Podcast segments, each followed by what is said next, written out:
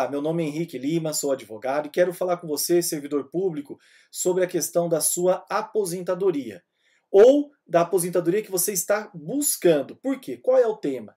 O tema agora é quando o, a Previdência Pública, o seu departamento pessoal, quem quer que seja, demora para analisar sua, seu pedido de aposentadoria.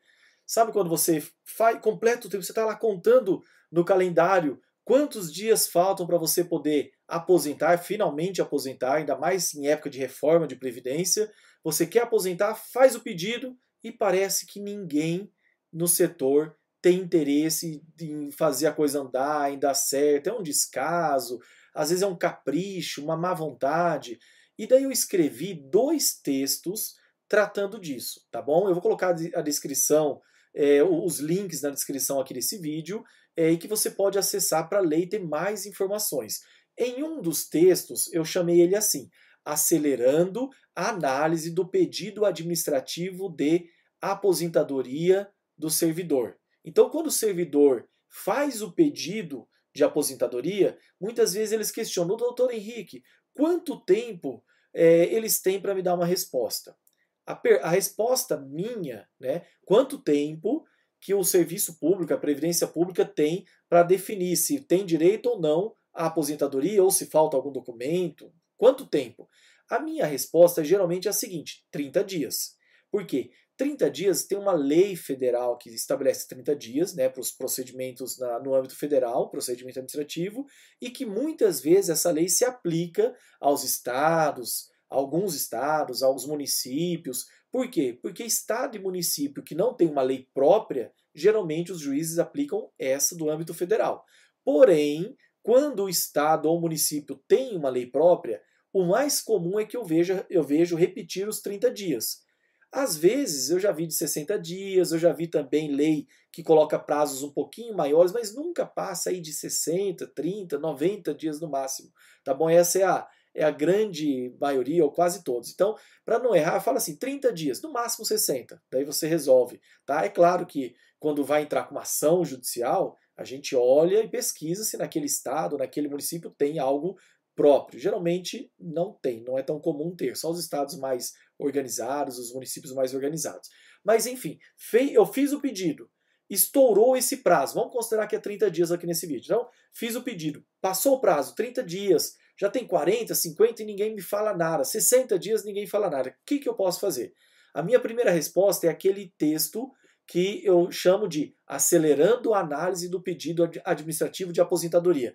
Por quê? Porque o servidor tem direito de entrar com mandado de segurança, exigindo que, olha, falando, eu tenho direito líquido e certo de que o meu pedido seja analisado naquele prazo. Tem uma lei que estabelece o prazo.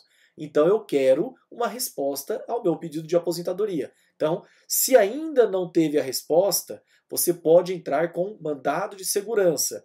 Eu explico no artigo que às vezes o melhor nem é um mandado de segurança, às vezes o melhor é logo uma ação pedindo, uma ação ordinária, onde você possa apresentar provas, tá? Eu explico melhor no artigo, tá bom?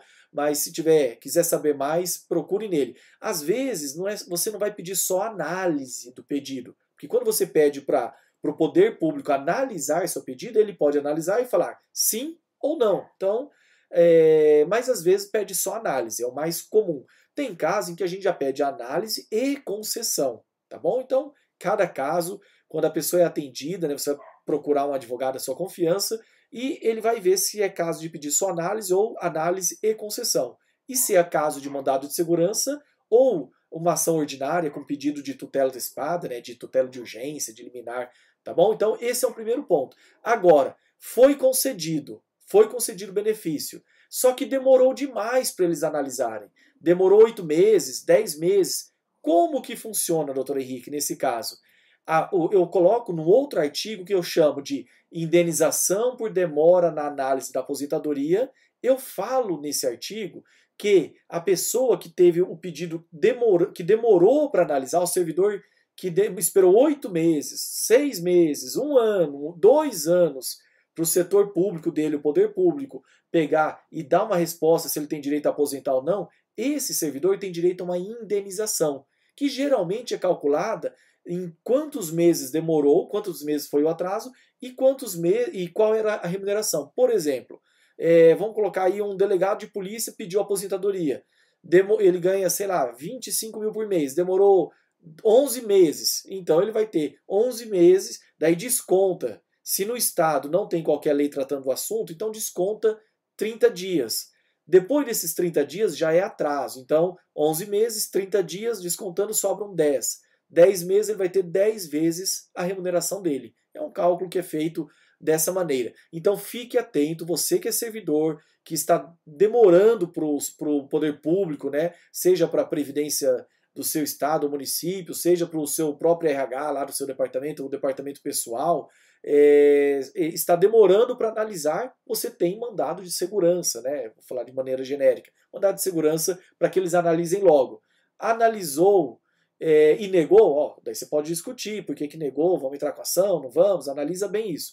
Mas se o seu caso não é esse, você já está aposentado, mas demorou para eles darem a sua aposentadoria, você ficou 10 meses a mais trabalhando desnecessariamente, então você tem direito a uma indenização. Também tem um artigo que eu trato disso, tá bom? A minha ideia é compartilhar uma informação jurídica sem é, é, uma linguagem técnica, para que todos consigam entender. Tá? Espero que eu tenha conseguido. Não esqueça de se inscrever no meu canal, ativa o sininho, tá bom? E forte abraço para você. Até a próxima.